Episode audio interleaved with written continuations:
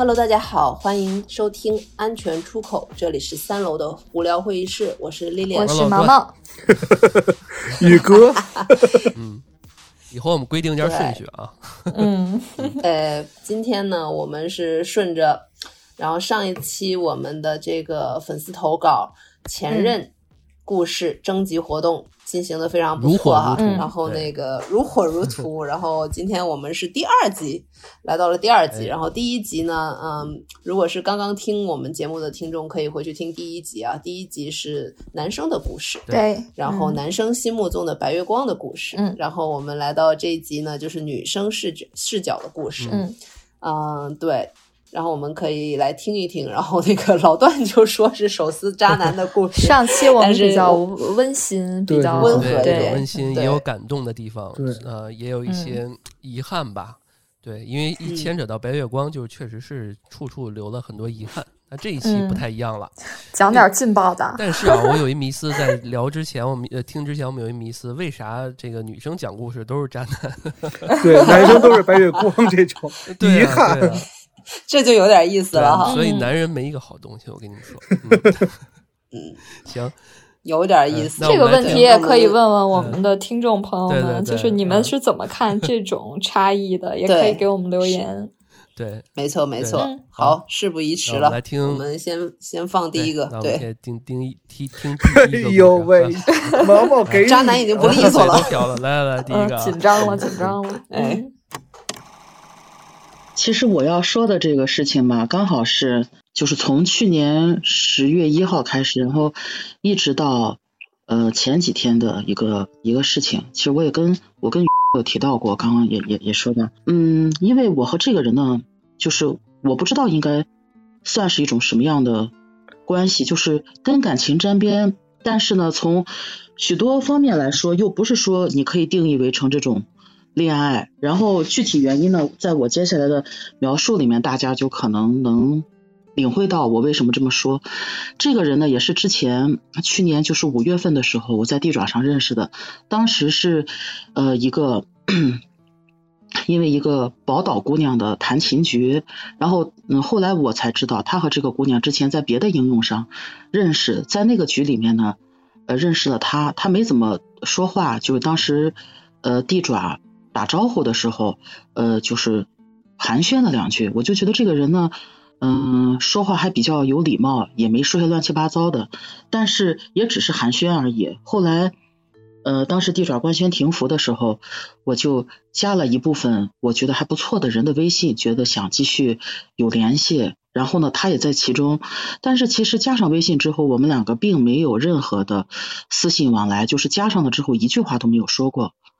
呃，就这样一直到了去年的九月中旬，呃，中秋那天他给我发了一个祝福，然后到十一当天他又给我发了一个节日祝福，而且能看得出来他呃并不是说单纯群发的，是特地给我发的，我就回了一个呃感谢，然后嗯在那天他发微信跟我说说我我看你的朋友圈，我知道你一直挺不开心的，你如果信得过我的话呢，你可以跟我说一说。然后在那天晚上，微信打字聊了两句。第二天，他呃，就是说从他家人那里，就是从他哥哥姐姐那里回到他自己住处之后呢，呃，我和他通了一个电话，呃，有大概两个多两三个小时。然后因为之前我说没有私聊过嘛，他具体什么情况，就是各方面的情况我都是不知道的。呃，然后在那个电话里，我知道了他呃曾经的一些。就是那一段吧，感情经历，包括他个人的，他家庭的这个原生家庭是什么样子，当时觉得挺不容易的这个人。然后呃，我们两个感觉彼此的一些情绪呃和想法呢，也都可以互相理解。呃，觉得他这个人也不是那种嗯很浮躁的，说话很张扬的那种。嗯，就对他就是有一些呃，就是作为朋友基本的好感吧。嗯。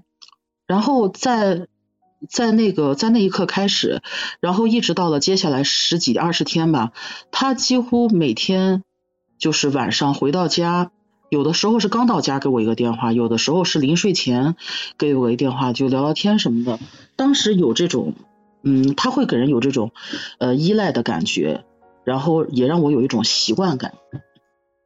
呃，但是在那之后，从十月下旬他就开始忙，呃，包括他自己的事儿，包括他工作的事儿，我们两个联系就很少，呃，最什么的时候二十天左右才能打一个微信语音通话，平时的这种打字也是可能有的时候三四天能聊这么。两句，我当时觉得我已经对他可能有一点超出朋友的好感了。就虽然我知道也也也没有什么可能，因为呃一个是地域这个相隔太远，再一个从个人和这个呃家世背景上，就是确实是差异太大。但是我就觉得就是远远的呃就是能有这么一个伴，就是这种有达以上恋人未满的这样一个也很好，也不聊什么不该聊的。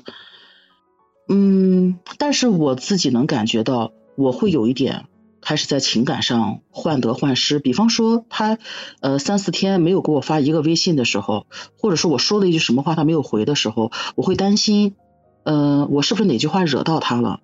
呃，他不高兴了，所以不给我回。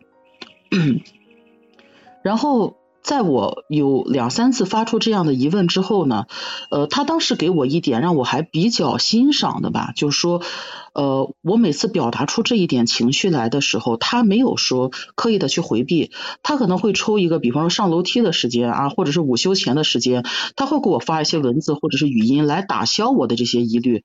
但是这一点也让我觉得还，呃，就说这个人不错，嗯，但是后来就是。就是一最开始就是开始让我有一点点不愉快的时候呢，是我去年十月下旬开始，呃，就是这个这个因为一点呃外伤吧，就人不是很舒服，然后在接下来的一个月期间呢，我要隔三差五的跑到医院去换药，然后当时就是我的一些无论线上还是线下的朋友们，呃，知道的。那一阵子都会隔三差五的问我，哎，你每一次去换药的时候感觉怎么样？哎，有没有明显的好转？大夫怎么说？怎样怎样的？但是他明知道，而且我当时的定位就是说，他似乎更应该。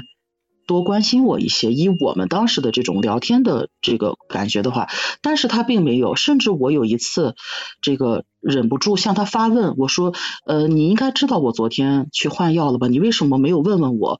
呃，我昨天去换药怎么样呢？他来了一句说，我问什么呀？有什么好问的呢？我知道你肯定没事儿啊。这是他第一次让我开始有明显的不愉快。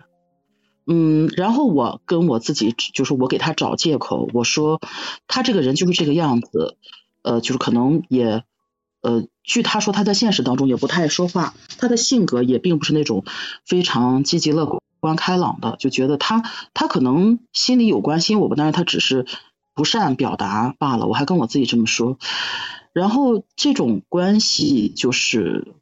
呃，中间在十一月底的时候，我们也有谈过，就是他已对我也有喜欢的感觉，但是他也知道，呃，就是说也知道不可能，也就是也谈到一些现实的问题，嗯，然后是到了，呃，就是一个相对比较大的冲突点，是今年元旦以后，当时呃谈到一个事情，就是说跟我之前的情感经历有关的事情，我当时。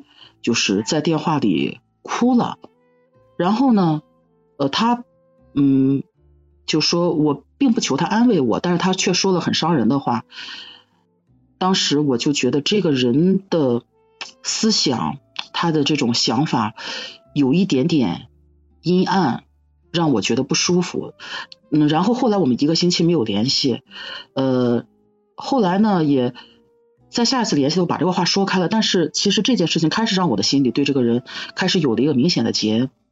然后，嗯，就是到了这个咱们今年春节过后，因为春节他回湖北老家，呃，待了有呃十几天。然后这中间有一个事儿，就是呃，因为他是有过一次婚史，然后呢，就是因为呃前妻出轨，然后呢。这个前妻离开，然后扔下他和孩子，从此杳无音讯，是这么一个情况。嗯，所以说他平时是在广东打工，然后孩子就留在湖北老家，由孩子的爷爷奶奶带着。然后在春节前的头一天，我那几天流鼻血流的特别厉害，然后就在春节头一天早晨的时候，当时他给我来了一个电话，然后打着电话的时候，我的鼻血就流的非常厉害。我当时跟他说不行，我要马上去医院。就是我说这个的目的呢，就是说就是为了阐明我流鼻血这件事儿，他是。知道的，而且可以说他是第一个知道的。结果在那一整个上午，我跑去医院，我自己就说就跑前跑后的。然后我网上的几个朋友知道了之后，反而都在那个过程当中给我有就是说打电话的也好，发信息的也好，都在关心我，问你怎么样了。但是，一直到我八点多出门到十二点多回来的时候，他一个消息都没有。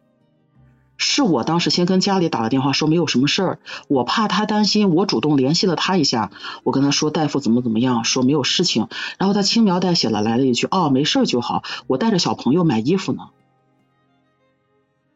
嗯，我当时也没有太就我没有去发作或者怎么样的，呃，但是这个事儿我记在心里，然后嗯，就到了后来。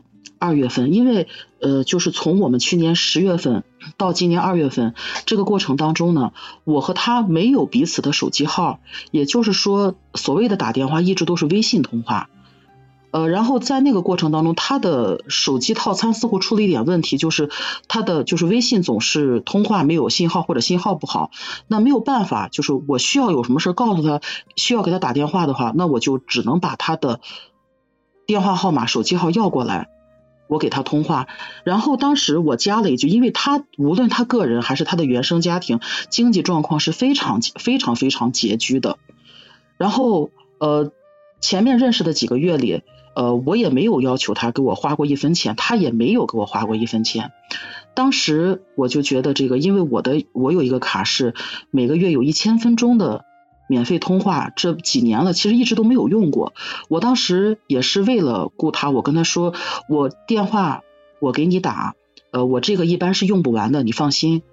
结果这句话呢被他听去了，他真的就是非常理所当然的，在二月那，呃，差不多一个月里吧，他只要有事情需要和我通话，他就微信打五个字说打电话过来，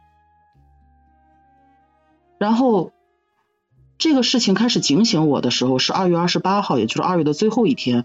那天早晨我醒过来之后，我看到我的手机，电信客服给我来了一条提醒，就是说我这一千分钟的通话量已经马上就要用超了。我当时忽然整个心里就非常不舒服，我就觉得我自以为用都用不完的，然后。用超了，那可想而知我是给他打了多少电话。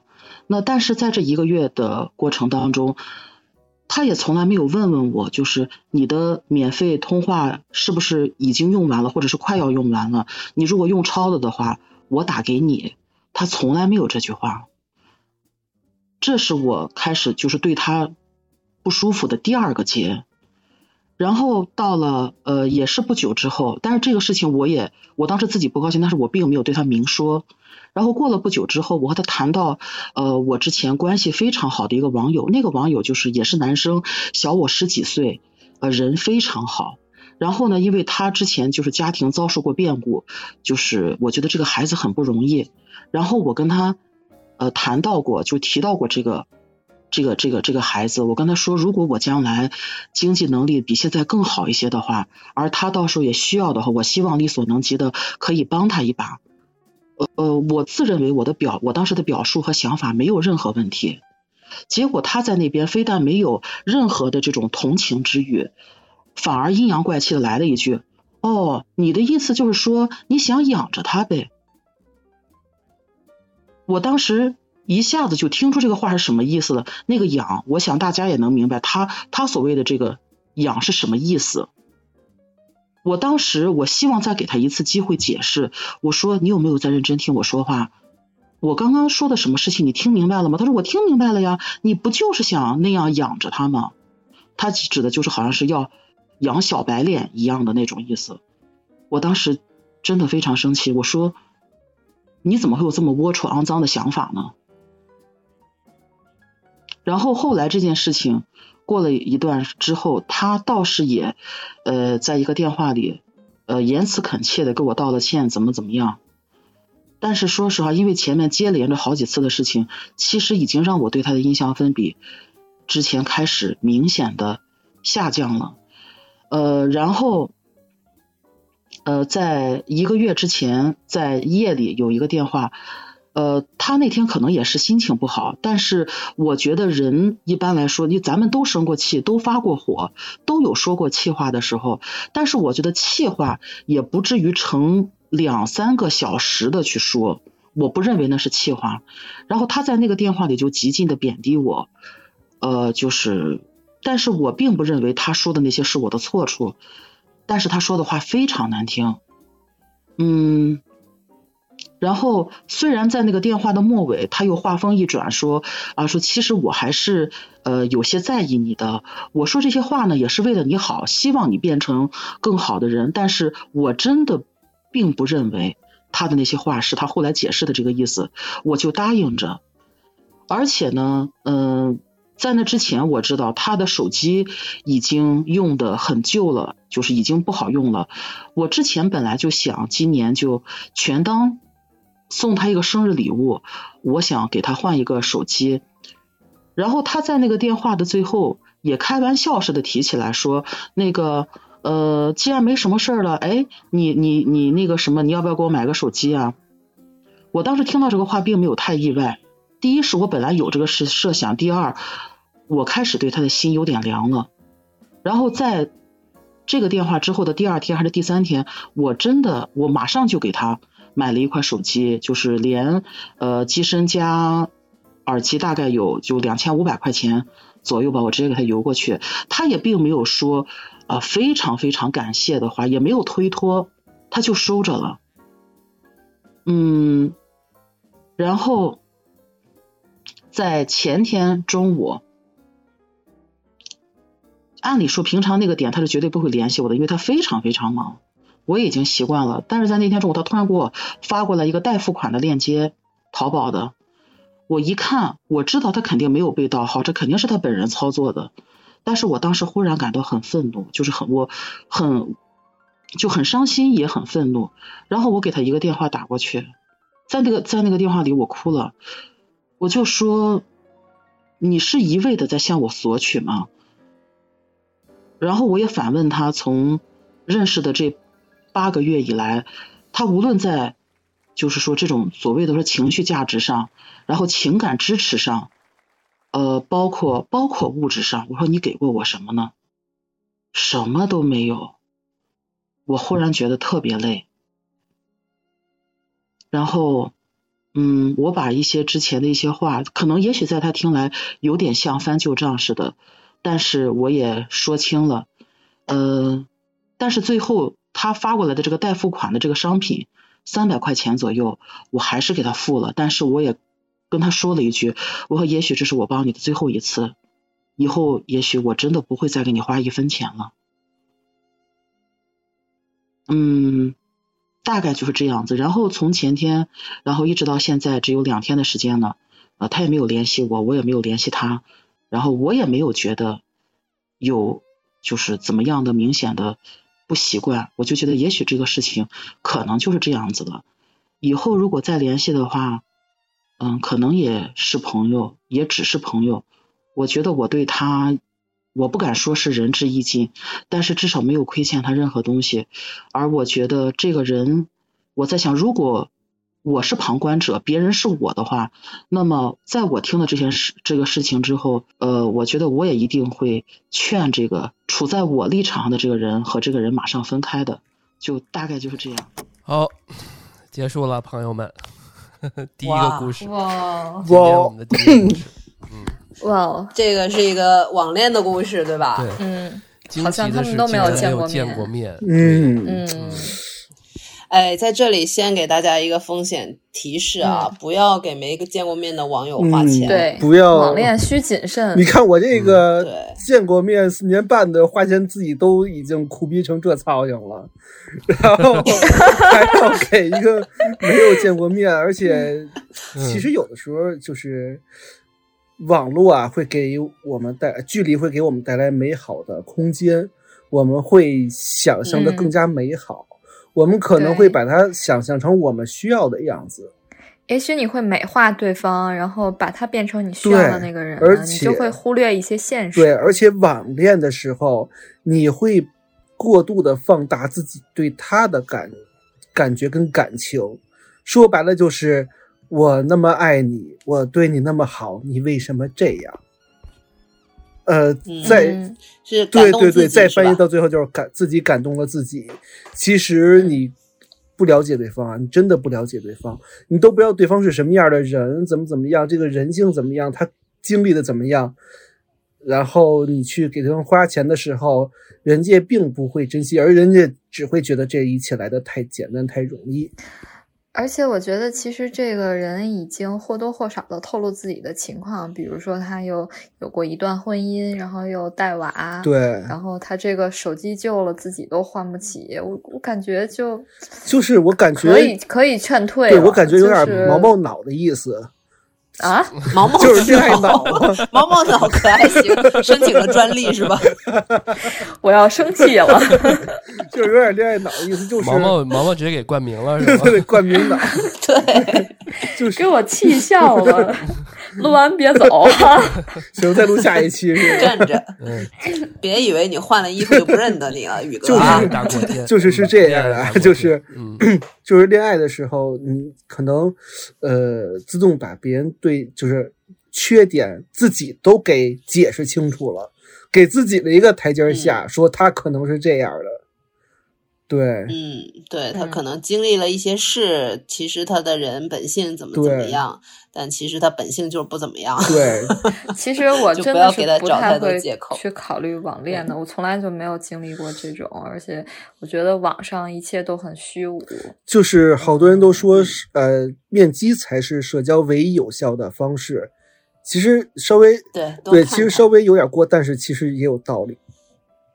嗯。对，哎，回到刚才那个老段问的问题哈，为什么第一期男生想的都是白月光啊？为什么女生那个视视角就是哎都是渣男？我刚才想通了这个问题，为什么呢？我发现是男生是分手之后脑补，嗯，男生是分手之后脑补。他脑袋里记得好像都是，哎呀，这个女生怎么怎么好，或者是分手的时候，他哎呀，这个女生当时对我好，我应该多珍惜一点啊。这下一个遇到的也不一定比他好。男生多数是这样的，就失去了才会珍惜。女生呢是恋爱的时候就是脑补，恋爱脑嘛。恋爱的时候，他会把对方想的特别好，分手了以后就看得清清楚楚了，下头了，对，就下头了，然后就就清醒了，就哇靠，都是渣男，哎，有一定的道理。我的前任们全都在分手以后 纷纷哈 哈回来找我了，纷纷回头是吧？纷纷跪下。然而我并没有给他们机会，对，只是收取了他们的会员账号。这这是上这是上一期的梗，这个。对，该不该跟前任联系是吧？毛毛说都留着。但是再说回来啊，我觉得这事儿可能得两看。嗯，第二，我觉得全篇我没看到过这个。首先，确实，咱也不能说这这事儿是完全造成这个局面的结果，就完全是说这个人是个渣男，对吧？他欺骗了怎么怎么着？我觉得这个刚各位其实也挺委婉的，确实说到了这个恋爱脑这个话题。那我觉得这个女生。哎呀，真的是让我觉得有点心疼啊！我对啊，我都我我的气愤点，我有些点都会落在这个女生的身上了。哇，怎么能这样，对吧？你你怎么能做到这种程度？那那个历练说的，给他花钱的只是一一个层面了，对吧？嗯，真的是觉得蛮心疼的。那我想，也许她就是这个女生，也许在现实生活当中，可能得不到很多的安全感和爱。我我姑且这样揣测吧。嗯嗯，是，嗯，反正，哎呀，就是挺气愤的。嗯，对，那可能下一个故事你听了之后会更气愤。行，那我们听一下下一个故事。来来来来来，对对，朋友的故事哈。对，对 我有一个朋友，形象特别光辉啊，女中豪杰。就是他，他他是这样的，就是我不知道你们用不用一些交友软件哈，比如说我们常知道的 Q 呃，就是 QQ 什么陌陌啊、探探呀、什么那个叫什么 Solo 呀之类的这种。哎呀，你这些都太早了，我们现在有好多，我回头发你一些特别新的。啊，好的，好的，好的，好的，这个这个很很很必要，很必要。嗯。然后当时这两个人是在软件上认识的，就是呃，其实交友软件上可能大家还是。呃，走的就是比较粗俗或者下三路的比较多，就很难说。就他给我讲啊，就他们俩很难说在一些事儿上能深聊啊，而且聊的时候，有时候大家抛一些梗，就是比如子非鱼这种梗，他能抛到下一个梗去接住。因为两个人就是老家离得也比较近，吃饭习惯也比较一样，因为都是年轻人嘛。那个男生可能年纪稍微大一点，女生年纪稍微小一点，都在异乡，所以就经常晚上约了一起吃饭。然后大家可能比如说 A A 制或者 A B 制，就就当个饭搭子，当个朋友聊着玩儿。因为那个男生不是那个女生喜欢的款，所以大家就是当朋友处了好久。当然那个男生可能中间表示过是不是要谈个恋爱啊什么的，就女生也不往那上说，就没太接那个茬儿。但是这女生觉得呢，这个男生人还是蛮好的，因为你看大家一起吃晚饭也也聊了很长一段时间了嘛。然后就就就晚饭吃着吃着啊，这个有时候出去按摩去摁脚，脚摁着摁着，不知道怎么着，有一天俩人就莫名其妙的在一起了。呃，就就在一起了吧。女生也觉得也挺好，这个男生因为年纪稍微长一些嘛，就比较会照顾人，然后又是生活习惯比较相像，又聊到一块儿去啊，所以刚开始生活还是就是两个人相处的还是很不错的。那个男生呢是从外地回北京履职的。就是一开始他是负责上海那片区域，应该叫华南吧，负责华南市场的。然后因为升了官回来述职，就要管全国的市场。呃，这样呢，他的好多经销商朋友就会来北京看他，或者有一些业务往来祝贺他这件事情。但是她男朋友呢，就是特别忙，就没有时间招待人家吃饭呀，或者帮人家订酒店啊什么的。然后这时候这个女生就没有那么忙，她就负担起了这部分任务。他就需要去接待这个男生的朋友，然后带他们吃当地的一些东西，然后跟他们聊天儿，呃，所以就是见过这个女孩的人啊，都觉得他们俩真是太合适了，啊，觉得哎呀，看我我们认识那么多年哈，我们认识你男朋友那么多年，就觉得哎呀，你们特别特别合适，就大家都觉得很好。呃，这个故事问题就出在于哪儿呢？就是很早年间呢，大家都还在玩微博，就是新浪微博的那个时候。女生如果跟一个男生谈恋爱，即使她没有那么喜欢那个男生，她也会去关注那个男生。在微博里就发现了一些一些蛛丝马迹。呃，女生恋爱的时候，如果想查这个事情哈，就是堪比福尔摩斯，就是顺藤摸瓜，摸到了一个在上海女生的微博下面。但是这个女生其实还是有一点小心思的哈，就也没有声张，然后跟那个女生聊了起来。然后后期呢，又加了那个女生的微信，然后大家就一直在聊。其实我这个朋友她当时是知道的，就是从微博的互动来看，她男朋友和上海这个女生两个人之间百分之百是有事儿的。但是至于现在有没有事儿，她不敢确定，因为什么？他们交往了这么长时间，从来没有在任何时候有过任何女人给她男朋友打电话，所以她觉得就很奇怪呀，这是为什么呢？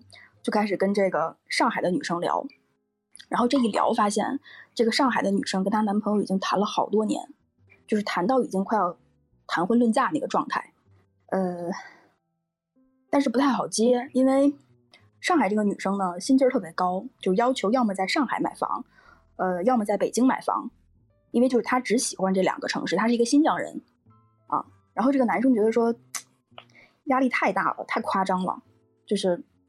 不太行，而且可能也是处的时间比较长了，刚好在回北京履职的这段时间就认识了我的朋友，然后就不就算是误打误撞吧，还是说算是遇见人生知己吧，两个人就开始了。所以我这个朋友就潜伏在两个人之间去聊，然后在不断的收集信息，不断的往一起对。爆发点是在哪儿呢？爆发点是在这个男生有一次要回上海去出差。因为他之前负责上海的公司业务嘛，都要回去处理一些事情，然后他就在微信上问了这个女生，这个女生说确实是这个男的，她男朋友要回来，然后要回家，怎么怎么着的。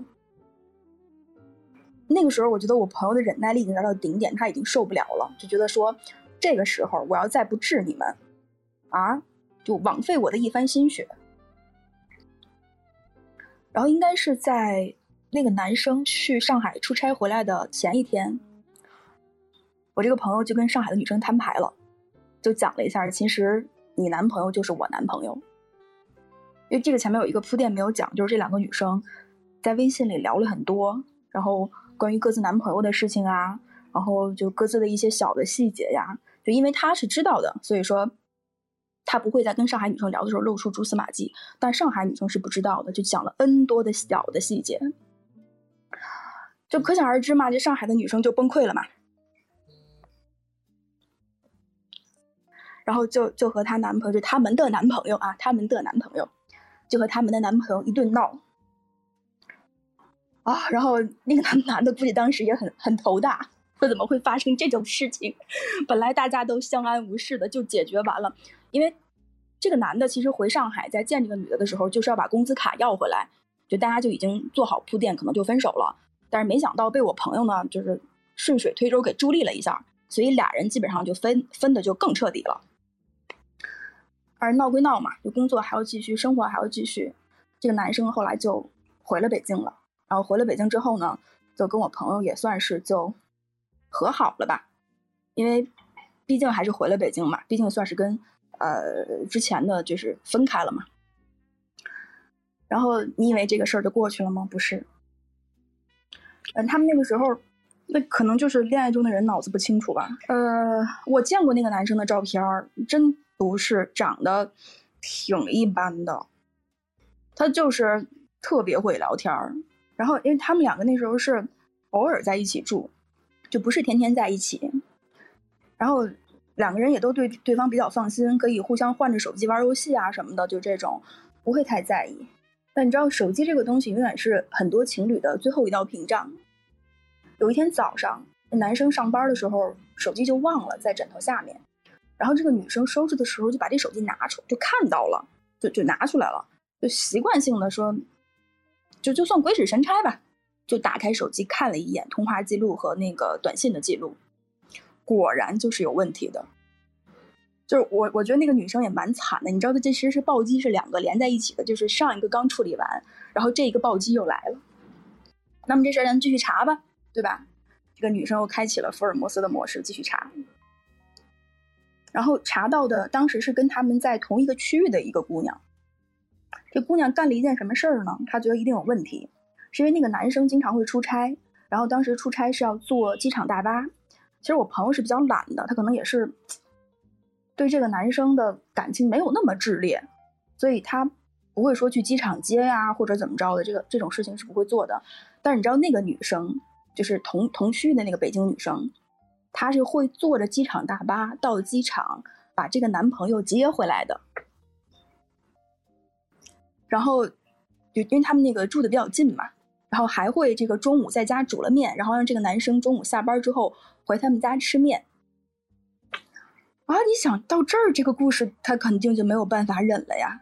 但是如果就这么放过他，肯定是不解气的嘛。然后我这个朋友就就一顿闹。我记得那时候应该是呃十二月底吧，就马上跨元旦的那一前一后的。然后后来大家就那个男生实在闹的受不了了，然后就说说你看，其实那个男生是很想结婚的，因为年纪比较大了嘛，家里催的也比较紧。那因为谈的时间比较短，所以我朋友觉得说，嗯，不能这么早结婚，就是还是太冲动，因为年纪也比较小，还是要多了解一段时间。你怎么着不得处个两三年，咱们再结婚，对吧？才算知根知底儿。然后这个男的最后的理由就是说，说你看，我其实特别想跟你结婚，我特别想跟你在一起，就但是你又不愿意尽快跟我结婚，那我怎么办？我没有办法嘛，我才会认识其他的人。啊，这个这个话我们现在。听起来很渣哈，但是，当年这个男生确实是可能有这样的难处吧。就我们假设这个叫难处的话，然后他们就分开了啊，也算是就不再联系了，分的也很干净。后来再过了几个月吧，有一次他们在附近的，我朋友跟他的同事在附近的一个饭店吃饭，就遇见了那个男生跟。另外一个女生也在那个饭店吃饭，而且一看他们两个人就是穿的很家居的那种，就是出来吃个饭还要再回家的那种状态。我朋友本来打算跟那个男生打个招呼，因为好久没联系了嘛，对吧？然后那个男生就很紧张的就就走开，就避开了。就当时讲的时候，我们还觉得哇塞，真的还挺好笑的，是怕遇见是吗？就怕我朋友又底儿他是吗？而这个这个里面有一个很搞笑的点，就是我朋友和上海的姑娘的微信一直都在，就他们俩的微信其实反而没删。然后他们都成了前任之后，他们还做了朋友，就还很有意思。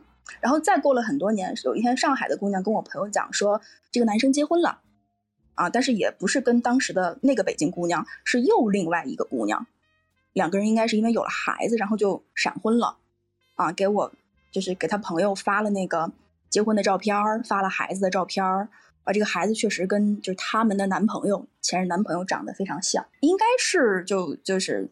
应该是奉子成婚，但是我朋友的这个就是他这个男生，他是一直很着急，也很想结婚，很想生孩子的，因为家里压力特别大，家里比较传统。他那个时候可能是三十大几了吧，就这个压力特别特别大。然后这个故事到这儿都不算最解气，我觉得这个最解气的点在于哪儿？就是在过了一段时间之后，这个男生联系了我朋友，就说到了一件事儿，就说他跟他太太离婚了，然后孩子也判给了他太太。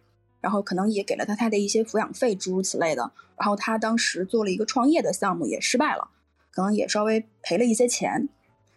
然后就问到说呢，为什么你跟你太太会分手？然后他说，他说你有没有想过，其实有一些事儿是终究要偿还，是有轮回和因果的。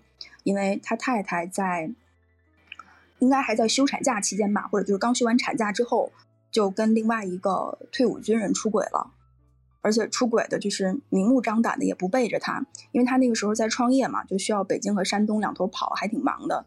然后他在那个时候就出轨了，出轨之后就很坦然告诉他，那我们就离婚吧。而且他太太选择在他事业最不好的时候跟他离婚了。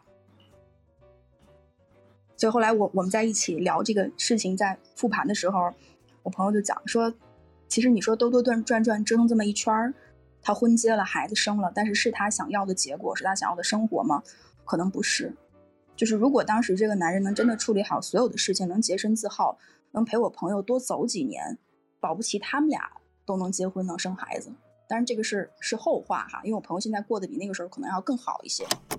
好，结束了。嗯，这位朋友真是吃瓜小能手啊。嗯。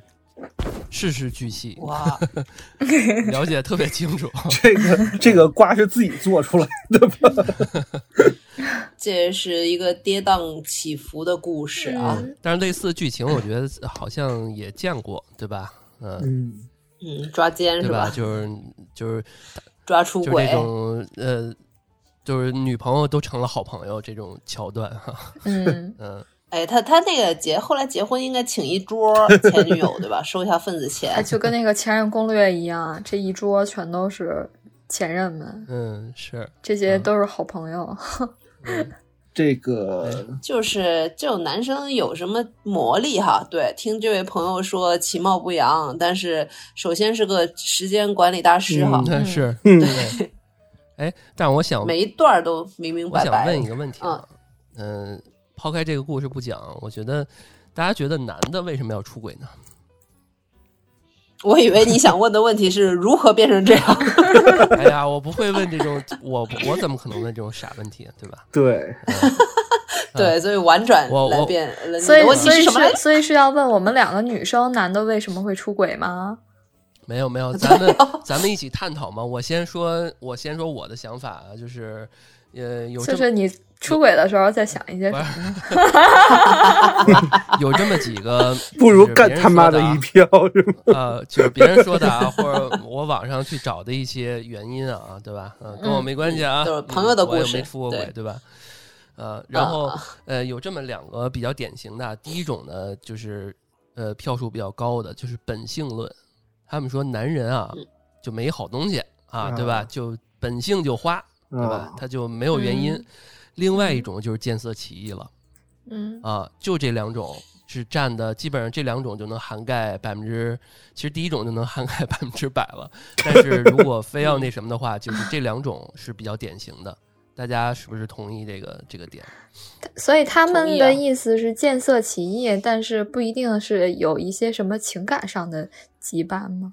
嗯，就比如说对我没新鲜感了，外边那个更年轻漂亮，或者是怎么样，对吧？哦，那女生出轨的理由是，但是肤浅的，但是男人好肤浅。还有一个 有一个点，也是那个之前历练在那个呃某期节目也提过嘛，就是那个我的前前半生是吧？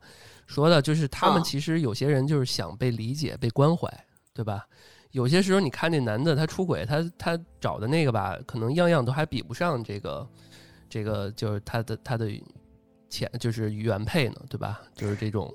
是说男人就总是需要一个仰望他的女人，就是如果女人比他强一点，他可能不一定能忍得了。对啊，甚至这女生发现这女生，她就还就会说说这个。啊，一个以后你再苦再难啊，我都会陪着你，是吧？就这种 女生，嗨，这不就是还是贪心嘛？还是还是第一个原因嘛？就是本性论嘛？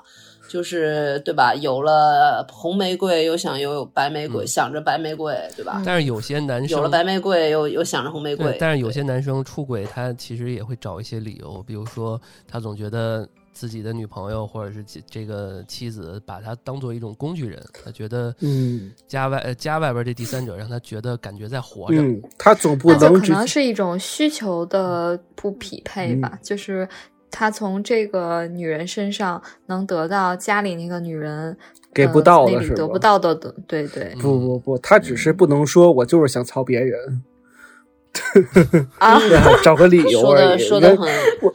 我觉得本我我觉得说的很扣很。我觉得本性论本身来说无无不分男女，就是人性如此，就是贪婪跟色欲，七宗罪之一。对，那出轨的男的都是渣男吗？呃，出轨男的，看对于谁来说吧。对于谁来说都是渣男吧。就像这个刚才。就是故事里面的这个女生第一次发现了这个男生，呃，在外面有，就是他在北京，然后这个男生在上海有一个女朋友，然后他发现了，然后踢爆了，然后还是选择跟他在一起。就我就是想说这一点，他可能就认为他衡量了一下，对吧？他可能觉得跟他在一起可能会还是。最好的选择，对，这就像权衡利弊了以后发现，这就像那个之前我说的是，就是就有人说，那我他无论怎么样，我就爱他，对吧？我就愿意跟他在一起。但是你说他不是渣男，他是这，也许这女孩也承认这是渣男，但是又怎么样呢？我就想跟他在一起，是也无所谓，对啊，就我我就我就爱他。对，我能原谅就行，但只要他回家就行。但是有一种情况，我觉得 真的吗，毛毛？我我说的不是这些人的想法吗？就是哎，有一种情况，我想我是不能接受。有一种情况，我想问，就是说，如果这个男生是提前跟这女生说，而这女生也同意了，这还算是渣男，还算出轨吗？就是那个圈儿，你这不是 open relationship 这是的时候还算吗？就是明着扎，明着扎的话，对对，这是明着扎。而且我刚才想到的，就是还是这个男女的这个思维的不一样吧。因为我觉得女生她是会讲沉没成本的。就比如说这个故事里面的这个女生，可能就像她朋友说的，她一开始也没有觉得这个男生有多好，但是随着跟他相处了越来越多，她自己可能觉得就是陷进去了，就陷到一个不可以放弃的一个地步了。就我们这些旁人看得很清楚，哇，都这都什么玩意儿啊？你居然第一次发现还不赶紧甩了他，还要发现第第二个、第三个的时候，你你还。在那儿，嗯，对，就很他坚持的可能是自己的不甘，跟坚持本身就是凭什么是他他妈的弄我，对吧？他这人都这样了，凭什么我要，对吧？我要降服他，我要搞他。对对对，其实这个可能也跟男女没关系了。这样说出来，可能有些男生也会这样，就是面面对有一些女生，他那这就是一种不甘心，对，心有不甘，对。对，哎，那大家有还是一个人性？那大家有这样的感觉吗？就是说，女生更容易去女呃去原谅出轨的这个另一半，但是男生不太会原谅。就我见过好多都是这样，就是假如说自己的媳妇儿出轨了，好像男的一般都不太能。就可能我我我看到的一些是这样，嗨，一般男的就也也不一定。嗯，对我我反而是觉得有些男生他觉得。就被戴绿帽子是一件很难堪的事儿，所以他他会压着，他会对，所以所以反而是我是觉得，如果男生发现被女生戴绿帽子了，他不会声张，他就那就是那那还怎么办呢？当然是原谅他了。呃，其实古语就说说大丈夫难免有些什么子不孝妻不贤，就是也也会有，就这个意思是吧？就想要生活过得去，必须头上带点绿，是吧？对，其实其实它的内核关键还是在于你自己状态的评估。比如说，你真的很需要他，呃，比如说他，呃，在除了感情之外，比如说在于金钱或者势力上也需要，那你该忍则忍，对吧？比如说有些人会依靠这种。但是他这个是这个故事里面有这天道有轮回是吧？最后哎，对对对，其实这个是我最想说的，我觉得挺挺奇怪的。你就像他媳妇儿怀着孕都要出轨，就都要就是应该生了之后休产假，生了之后，那这个可能真的是本色了。其实。我觉得刚才宇哥说的就比较像，这些都是权衡利弊的结果。对对对，就是因为因为可能呃，像女生可能往往自己有房子的，家里给准备房子的并不是很多，而且如果有了孩子的话，你还要考虑到孩子的抚养权的问题。而女性呃，大部分可能呃。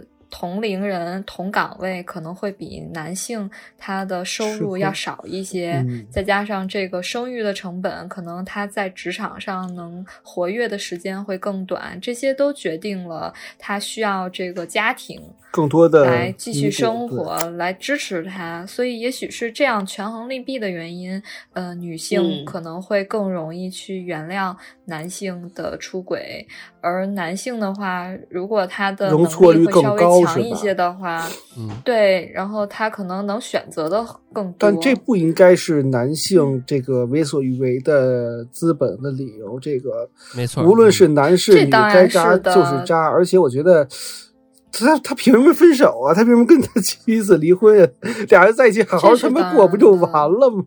你你扎人人扎你，可 能不是开放就完了。我觉得这这这个这个故事里面这个朋友就是渣男的话，我觉得就不用信。包括他跟他说的，就是啊，为什么我出轨？他为什么我最后跟他结婚呢？啊，还不是因为你那个时候我三十好几了，我着急结婚，你不着急。哇，这种渣男就是就是见到一个就是把把。错都往别人身上推，渣男的话，这就是爱自己。我觉得，对他就是在 PUA 你。任何人都不爱的。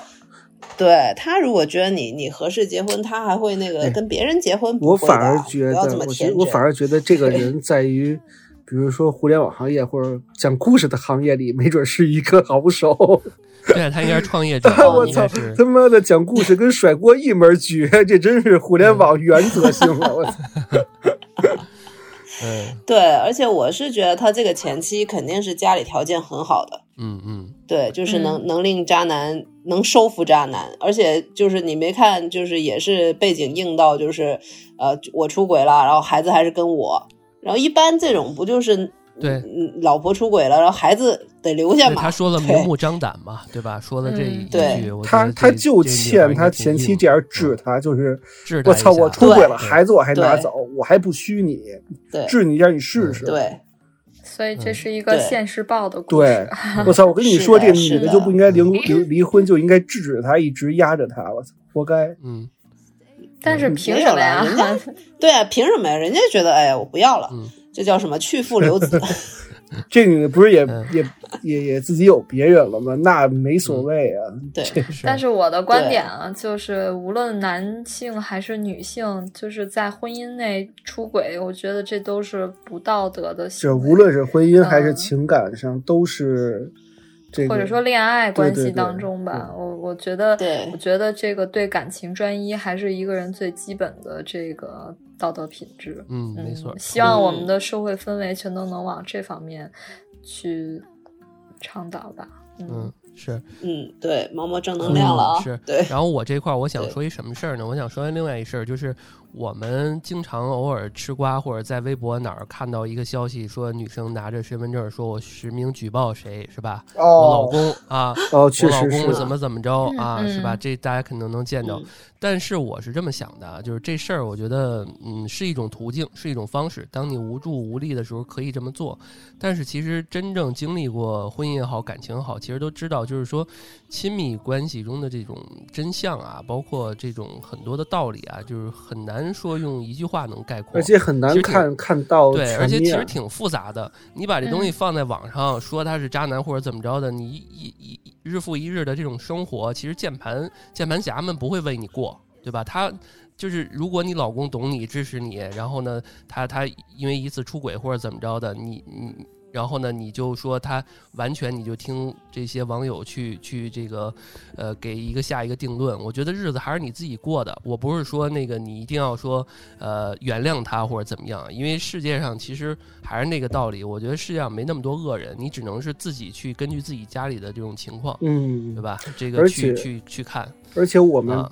听到一些视频或者音频，尤其是一些人哭诉自己的遭遇的时候，我们都往往会被带到一个叫什么叫受害者受害者无罪论里。他首首先你就觉得他是一个很可怜的人，然后你会觉得下意识认为他说的都是值得被同情的，他是没错的。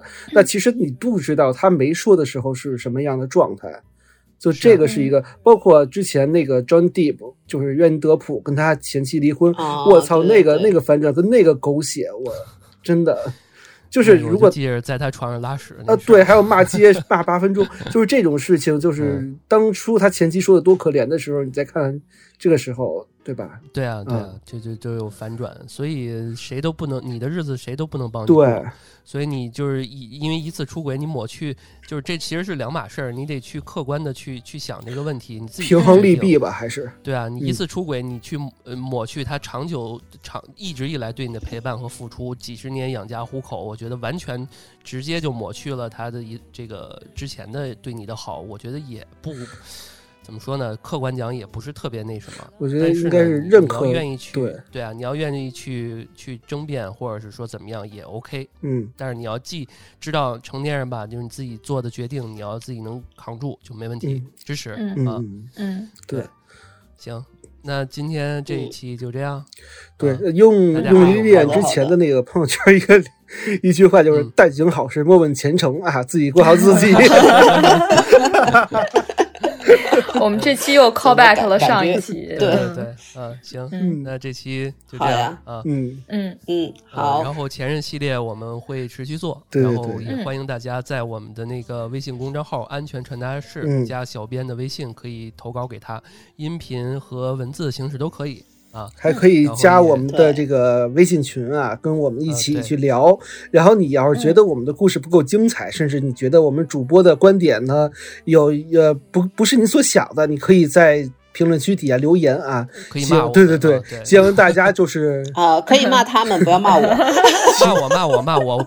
如果团队里边必须有一个人吸收火力，哎呦喂，是我。你怎么那么圣啊？对对，我不入地狱谁入地狱？谁爱入谁入？骂的活就给老段了。对，都给我。希望大家多夸夸我，向我开炮，向我开炮。